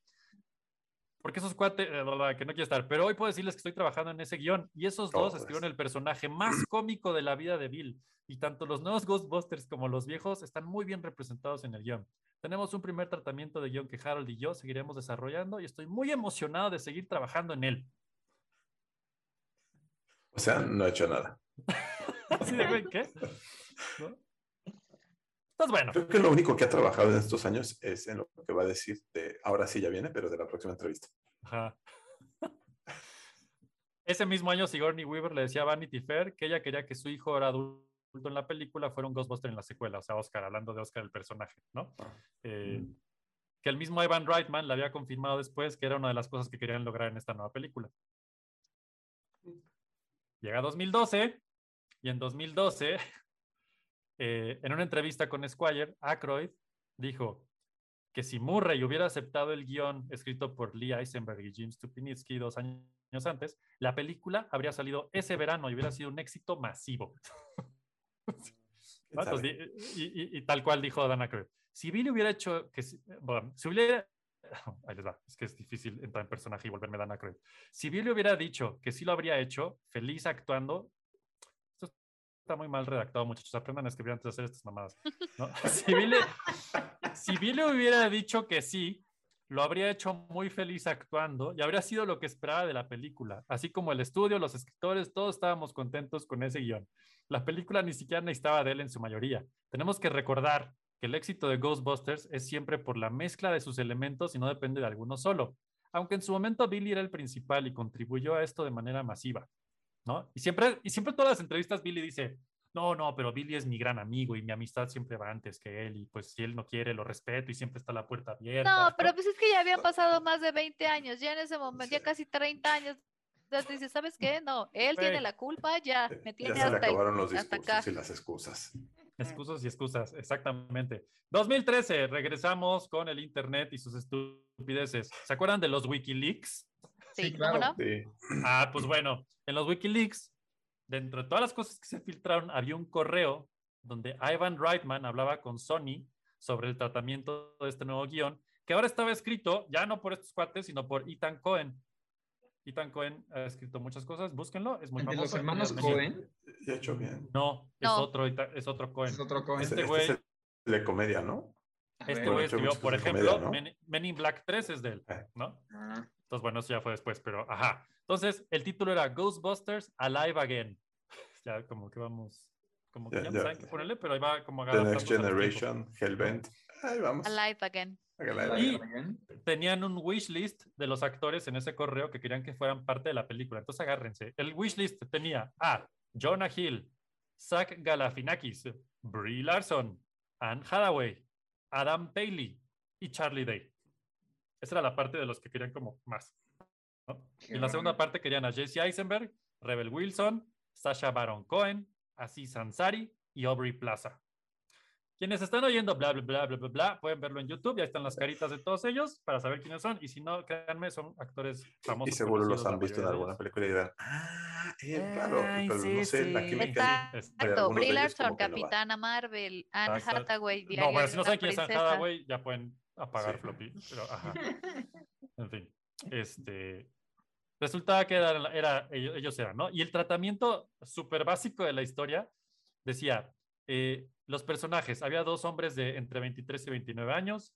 Jeremy era el joven líder. Chris es el posible hijo de Peter Venkman, ¿no? Eh, y decían: tenemos una protagonista con el nombre de doctora Ana. Quien es un po- poco mayor y es una doctora real. O sea, sí, sí cura gente y así. Yo nada más tengo que saber de esa gente quién les parecía un poco mayor. Exacto. aquí. Yo digo que es Anne Hathaway, ya, siempre. Sí. sí. Bueno, también podría ser la otra, pero el de Rebel Wilson. este. Rebel Wilson. Ajá, Rebel Wilson está interesante. Bien, decía, eh, los, el cuarto protagonista es un nombre más grande de nombre Ian. ¿no? ¿Quién es? Quien quieran. Eh, algunos de los detalles de la historia se conocerían a raíz de la filtración. eh, y esto, esto decía a grandes rasgos que la historia empezaba con Ana, la doctora, y los personajes todavía no se conocían, entonces iban a ir conociendo durante la película, eh, ya que Chris era un académico ejemplar que acababa de crear una máquina experimental, esto nunca lo han escuchado, estoy seguro, que tenía el potencial de crear una calamidad paranormal, que además estaba fundada por una ORG o persona, no sabemos todavía, llamada Parsons. Eso lluvia de hamburguesas. Sí, básicamente. El amigo de Chris, Jeremy, perseguía una carrera que cree que no le sirve de nada, pero después se da cuenta que él es la clave para ayudarle a Chris a resolver el embrollo de la máquina. Obvio. ¿no? Lluvia de hamburguesas. Este, Exacto. Creo que es de Sony, ¿no? Creo que es Sony. Ahí ya está. Voy a Ahí buscar. lo tienes. Y no dudaría que esté escrita por Ethan Cohen, no lo daría. Este, así, de, vamos a filtrar esto, voy a usarlo en otra peli, bye. Bueno, entonces ellos para arreglar este embrollo deciden ir al cuartel de los cazafantasmas y se encuentran con Egon y Rey. Ah, no es cierto, Egon y Rey están muertos en este guion. Ya, listo, No. muertos. Oh, qué Porque sí. Mm. Y el fantasma, espérense, el fantasma de Rey posee a Chris al principio de la película, ¿no? Y se sabe que hay un fantasma, uno de ellos queda vivo, pero no se sabe quién. Eh, Ian, que es el hijo de Rey, se dedica a hacer legal waivers o extensiones legales y envía cartas de requerimientos de ceses. O sea, es como un abogado de hueva. Y entonces dicen que un día el cielo se abre y algo trata de salir de él. Chris es poseído en un restaurante y no puede moverse por, voluntad propia. Y a Ana la visita un fantasma en el quirófano. En un punto del guion involucraron a un tal Helion, otra vez, ahí vamos. Eh, Les Les encanta. encanta. les- Aman los Con fantasmas entrando y saliendo de las bocas de humanos y animales. Pero grandes, ¿por qué creen que en el infierno hay fantasmas? Ah, tú no sabes. ¿Ha sido? No, pero Ahí está. A a Venkman se le mencionaba brevemente, había una escena en la juguetería de Feo Schwartz donde casualmente se poseían juguetes y varios de esos juguetes eran pitufos que acaba de salir la película, que Sony decía, nos encanta esa escena. Este, Sí, pues sí. Obviamente. Ay, ok. Ajá. Y bueno, en algún momento se mencionó que Christopher Miller y Phil Lord, que son los directores de Lego Movie, eh, reemplazarían a Ivan Reitman como el director. eh, pero ellos dijeron, ¿saben qué? Nosotros estamos hartos de hacer pelis, necesitamos un sabático, así es que no cuenten con nosotros. Se me hace bien raro eso, pero ajá. Y después se mencionó que el posible director sería Ruben Fleischer, que es el director de Zombieland. eh, y en esa época, y lo pueden buscar en Twitter a Tristan Jones. Tristan Jones es un es, es dibujante y hace arte conceptual para películas. Lanzó por ahí en redes un- una ilustración que todo parecía indicar que era del proyecto de Hellbent. Y está bien chida, es un como mino, un toro con cosas. Y ahí está. Los- si están viendo YouTube lo pueden ver, si no busquen Tristan Jones en YouTube o en Twitter o lo que sea y por ahí van a ver su arte. Y un encuentran minotauro Como un gigante. minotauro, como un... eh, Está chido, está bonito. algo así es. Y bueno, hasta el fin del bloque 2. El bloque 3 es rapidísimo, así es que Eh, mañana ¿qué? van a tener. Sí, ya vamos para el final, muchachos. El final es mañana y si están en podcast es ahora. Y se- De regreso en el floppy salón de la justicia. Pero bueno, eh, lo que es importante destacar es que en el bloque 3, pensé, nos vamos a ir al año de. Ah, no, él no. 2014. tor- tor- Yeah. tor- tor- Entonces, Todo ahí, pasó en 2014. listo, regresamos. Uh, 2014, bloque 3, Ghostbusters, el chisme y los fantasmas se hicieron reales. Y 2014 empieza muy triste, porque 2014, el 24 de febrero, a la edad de 69 años, el Ay, multiquerido verdad. nativo de Chicago y desarrollado en la cadena canadiense de televisión SCTV, Harold Ramis, que dirigió películas como Stripes, Animal House, Caddyshack, Year One, Analyze That, fallecía de manera inesperada por vasculitis, que le había sido diagnosticada cuatro años antes. Yo creo que fue como- Cosas de del, cora- del sacar- cucharón. ¿Perdón? Cosas, cosas y problemas del cucharón, digo. El cucharón, sí. Pero también tratar de sacar Ghostbusters 3 durante tantos años Te te debe llevar a la muerte. Más o menos. Más Tanto o estrés. menos. Entonces, ¿qué creen que significó esto? Ah. El guion Todo de volvió a empezar. El guion de Eisenberg y. Stupinitsky necesitaba ser reescrito, reacondicionado, y aunque decían que su participación era mínima en el guion y no era tanto problema, iba a ser un problema porque, aunque no se había llegado a un acuerdo legal aún, el estudio tenía que dividir el sueldo de manera equitativa entre los cuatro personajes principales, y esto significaba que el sueldo de Raimi se tenía que ir a su familia, y eso era un pedo para Sony, legalmente hablando, de alguna forma. Entonces, esto se volvió un problema legal en un limbo bizarro que quién sabe si existe o no todavía, pero... eh, En Manhattan. ajá, Manhattan. en Manhattan, exactamente. Eh, aquí fue básicamente, y de hecho, si buscan entrevistas de estos dos cuates, por ahí varias de ellos que básicamente dicen, güey, nuestra pesadilla en la vida fue ese pinche guion que hasta la fecha sigue en una montaña de algún día, tal vez. ya de la esperanza perdida. Este, entonces ya de plano decidieron que mejor Ethan Cohen, que dijimos hace rato, iba a ser el que iba a escribir el nuevo guion otra vez desde cero, ¿no? Y, y- y mismo que Aykroyd iba confirmando poco tiempo después que pues iba a ser y que iba a ser perfecto y pues todavía no sabían si Bill quería ser parte de la película, ¿no? O sea, otra vez ya ¿no? Este, Ya no deberían invitar. Bueno, ya, ya no voy a decir nada. Ay, poco tiempo después de una entrevista con Vanity Fair, Cohen decía que había pasado ya semanas con Reitman y Aykroyd supervisando y escribiendo de manera remota este guion. eh, y, si le, y le preguntaban, oye, ¿crees que un tercer esta película puede sobrevivir sin Murray? O sea, no es como que se murió Harold Ramis, no. O sea, ¿y crees que sin Bill Murray funcione? Decía, pues sí, se puede, se puede hacer servir, ¿no? Eh, en ese momento abordaron a Rick Moranis y le dijeron, oye, ¿quieres ser parte de esto? Y el güey dijo, pues yo nunca, y esto está- se me hace bien interesante, se me hace como el personaje más sensato de toda esta historia. Dice, básicamente el chisme dice que vio el guion y les dijo, pues yo no digo, más bien, le dijeron, dijo, yo no digo no a nada, pero pues ojalá me presenten un guion, quién va a estar, cuánto cuesta. Ya saben, cuando quieres una cotización y no te dicen nada. Sí, sí. Vas a entrarle, Sí. güey. Exacto. Aquí, Es como, como- Chelas. ¿cuánto nenis? ¿Dónde entregas? Punto medio. Ajá, exactamente. Eh, aquí pasa algo curioso. En 2014, ese mismo año, Max Landis, Max Landis es un escritor que eh, probablemente lo más conocido de él a la fecha es la serie Dirk, Dirk Gently's Holistic Detective Agency, que está en Netflix, que es una joya, si pueden verla, es una cosa Sí. Bizarricísima, pero súper divertida. Lo malo es que se quedó a medias y se la cancelaron, pero está muy Mm. buena. Eh, ese güey de pronto un día dijo, voy a compartirles mi tratamiento de lo que yo creo que debía ser Ghostbusters 3 y les dio un guion de 4.700 palabras. ¿Qué? Salía Gozer, salía Slimer, este, y era como un metaguión sobre secuelas, pero pasaba en la historia, y entonces la secuela era una secuela, pero era parte de la historia, una cosa muy loca. Este, y él estaba muy Mm. feliz con su guion, hasta que de pronto entró Paul Feig. Paul Feig, ¿quién Feig. es? Feig. ¿Qué? Ese ¿Qué? güey es el director de Ghostbusters 2016, de las cuatro Ah. chavas. Entonces ya empezaba a haber run runes con este güey. Eh, y entonces, básicamente su historia es de, güey, me lo cancelaron, mi guion estaba bien chido, ya iba a tener la junta con Ivan Reitman, y llegó este güey y me pisoteó y se fueron con él. Así,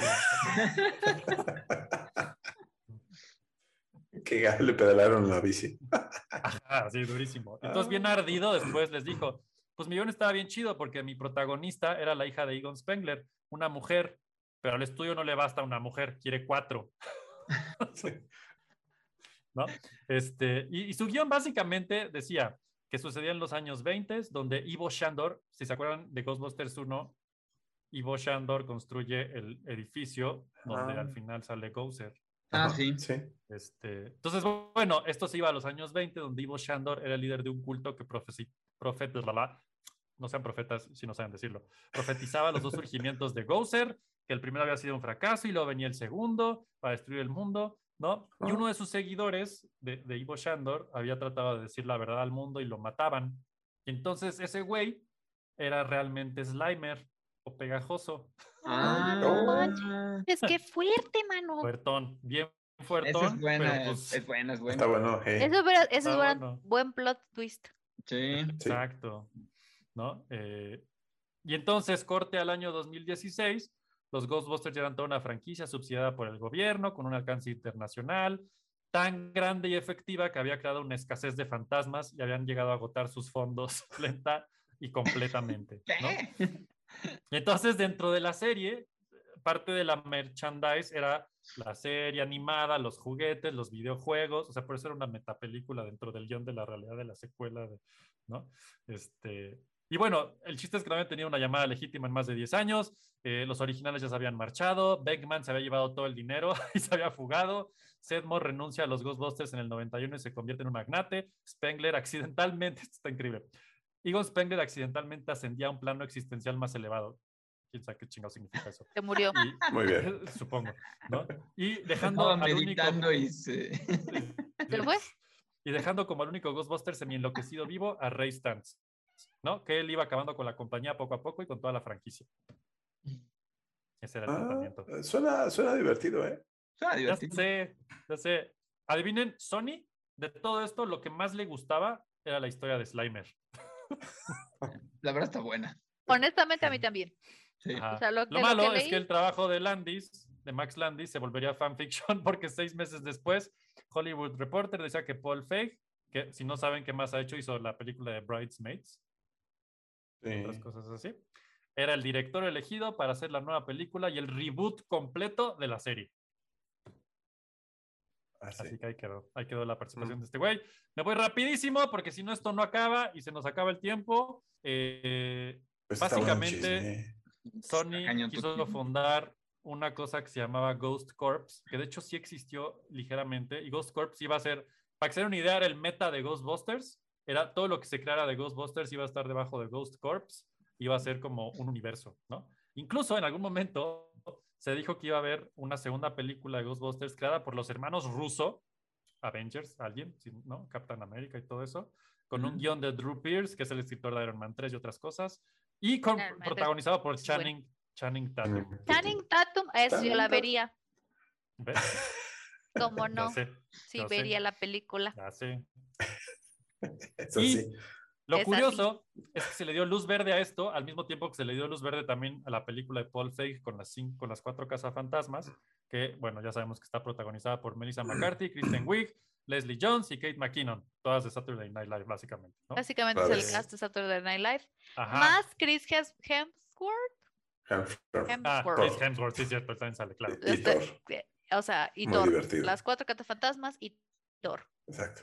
En algún momento se dijo que esta película iba a ser el universo de la otra película, que era la, que era la secuela oficial y que, por cierto, era la favorita de Dan Aykroyd, eh, pero que no iban a decir nada de la historia, que iba a ser un secreto total y demás. Manhattan. Eh, básicamente, ¿no? Y decía, este segundo film tiene una idea maravillosa que construye sobre lo que Faith y Drew comenzarían a escribir juntos para que saliera el siguiente verano y queremos crear algo increíble, ¿no? Entonces vino 2016. Y en 2016 salió Ghostbusters, Answer the Call, o solo Ghostbusters si le quieren llamar así. Este, y fue un desmadre y un despedorre. Y básicamente esta película es lo que le pasa a, un, a una licencia cuando tienes el fandom más tóxico del universo. Este, aunque le fue bien, yo, a mí me gusta, la verdad yo la disfruté esa peli, me reí Es se divertida, Sí, como fan, dije, güey, ¿por qué no pero no aporta. ¿Por qué chingados no hacerlo todo junto en el mismo, no? O sea, como por qué hacerlo otra vez desde cero. Pero bueno, Ah. o sea, la peli estaba chida, la verdad. El tomatómetro no miente, a veces, tiene 74, o sea, está bien, está está, bien. mejor que la 2. Sí, los críticos dicen que está bien, la gente dice que apesta. Ajá, El entonces, dinero mira, ese es el por- resumen completo. 49% tampoco está mal, ¿eh? No, tampoco. Significa que la mitad dice que apesta y la otra mitad dijo, chido. Sí. Y esa mitad es la mitad tóxica que básicamente acosó a las actrices por Twitter. Exacto. amenazaron Esos que de pusieron muerte. 49%, esos que votaron 49% son esa gente tóxica Sí. que yo no entiendo por qué. O sea, no la veas, no te gusta, no, no la veas, te afecta la actriz, no le hables, de, bórrala de Twitter. Se puso Tan fácil que es bloquear a en Twitter, pero bueno. Básicamente Exacto. destruyeron las posibilidades de cualquier secuela. Ya por ahí pueden ver que hasta en Twitter Paul Feig dijo a la chingada me tienen harto los odio.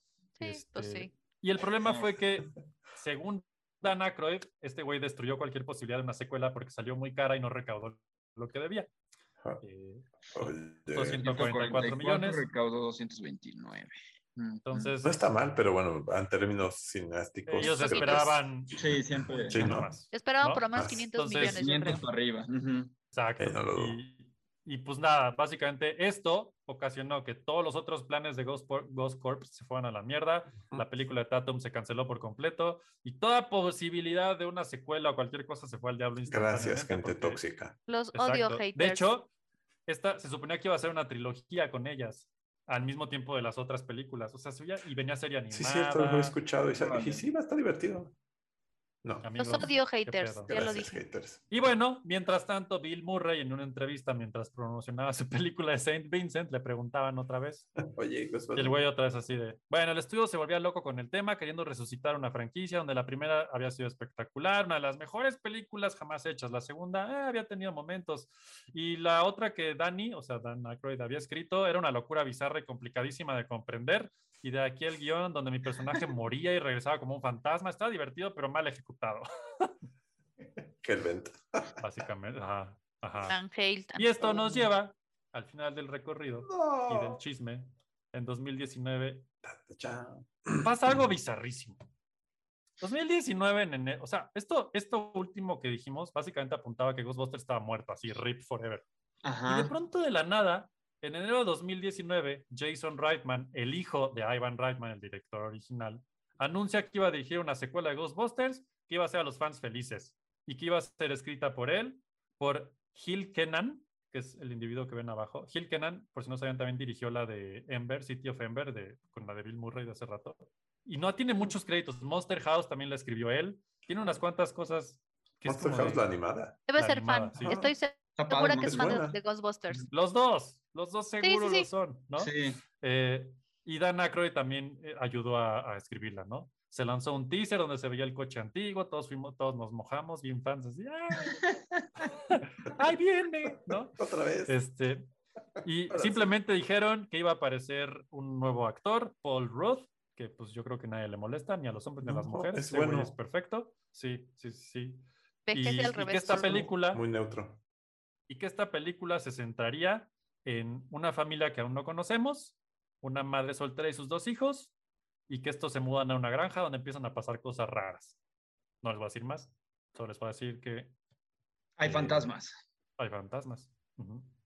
Cuyo ¿Qué no- vas a Col- llamar? Jason después compartiría, y esto está chido, que esta película la hizo básicamente para su papá, ¿no? Entonces, él dice, todos sabemos lo que es que nuestros padres nos cuenten historias, y así que esta es mi oportunidad de contarle una historia de regreso a mi papá, que es el que me Wow. contó la primera historia a mí, ¿no? Ah, qué Está chido. súper chido, hizo súper la chido. piel chinita. De chinito, exacto. Eh, Aykroyd decía que Jason escribió un guion lleno de corazón y que toma el DNA de las primeras dos películas y lo transfiere a la tercera, que es una nueva generación de estrellas que tienen ahora esa antorcha. Eh, después Bill Murray diría, eh, dice, pues aún con un hombre menos en el equipo, el guion es muy bueno y está lleno de los valores que hacen de esta franquicia lo que es familia, compañerismo y temas que harán que esta sea la película que todos esperaban. Después de retrasarse tres veces su salida, que originalmente iba a salir en julio de 2020, Pandemia. Ajá, llegó hasta noviembre de 2021, y pues después de 30 y... ¿Cuántos ponchó? 30 y muchos. Muchos, muchos, muchos. Llegó Pues, oficialmente 32 Ghostbusters serían, ¿no? 3 32. como- y pues ya está en el cine, muchachos. ¡Vayan a verla! Tomen eso, haters, tomen eso. Chulísima. Solo voy a decir eso, no voy a decir nada más. Es una chulada de película. La verdad es que solo les puedo decir todo lo que oyeron hoy. No hay pedo, no teman. No hay la Mal- peli- Manhattan. No manjeta. Por eso puse todo lo que puse. Edité un par de cosas que después de ver la película dije, ay, eso sí pasó, no mames. Pero básicamente todo el guion es nuevo. Todo el guion es nuevo. Eso es lo que yo no sé qué pedo. Ojalá pronto hagamos un anexo a esto de. O sea, ¿qué pasó? ¿En qué momento todos esos güeyes, escritores, directores, personajes se fueron a la chingada? El hijo de Ivan dijo yo y dijeron, órale, y ya. Hay que hacer esa investigación. Pues hubo una buena idea. Hellbent nunca hubo, nu- nunca iba a ocurrir. Ya sé. Es que Hellbent no, no, no iba. Y, Y, es más, es. pasó en el videojuego. Alguien más hizo el videojuego y le dijeron, Sí, oye, ¿te, sí. te- gusta? Sí. Ah, ponme tu Órale, firma. está, aquí, gracias, vámonos. Adiós. Sí, no, Eso no. es lo que Vayan pasó. a ver Ghostbusters bueno. Afterlife. Afterlife es el nombre oficial porque sí tiene sentido después de todo esto. Sí. Este, esta fue la historia, el drama y el chisme de Ghostbusters durante 30 años. Espero que les haya dejado algo de su, su- su necesidad de saber chisme y compartirlo en su próxima peda, sea salida, salga de aquí, si es que van a pedas o algo, porque es pandemia, pero bueno, en su próximo Zoom pueden contarlo. Exacto. Este, y pues Y sí, Floppy, Gracias, muchachos. chicos. Sí. Recuerden, Floppy Floppy Radio. Radio. todas las redes sociales. Fernando ya tiene que ir porque va a dar una clase o algo. Platícales de Ghostbusters, hazles fantasmas. que hagan fantasmas hoy. Exacto. El- Y pues, espérense, esta es la foto final, estoy listo. Espera. Sí, con mi Sí, eso es ventilador de importante. partículas. Espérense, La foto. La foto. ¿está listo? Déjenme lo enciendo bien. Y deja yo me integro ¿Estamos aquí listos? con los fantasmas. ¿Listo? Ahí está. Estamos listos para. No tienes que dejar de muchacho. compartir. Deja de compartir pantalla. Oh, Ah, sí es cierto. Espérenme. Deja de compartir pantalla. Tantas No, poses. la sí. tecnología. Ya, Listo. estoy. Soy un fantasma. Por eso desaparezco a la mitad. Vámonos, porque Fer tiene que dar clases. No, listo, ¡Cuídense, ya no es para- muchachos! Tío Adiós. Floppy, nos vemos la semana que entra con algo de, de, de Pixar, pero no les voy a decir qué.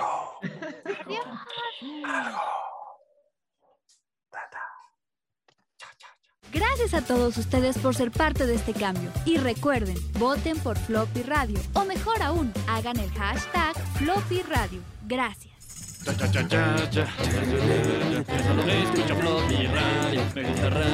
Me gusta Floppy. Soy super ñoño y quiero escuchar esto.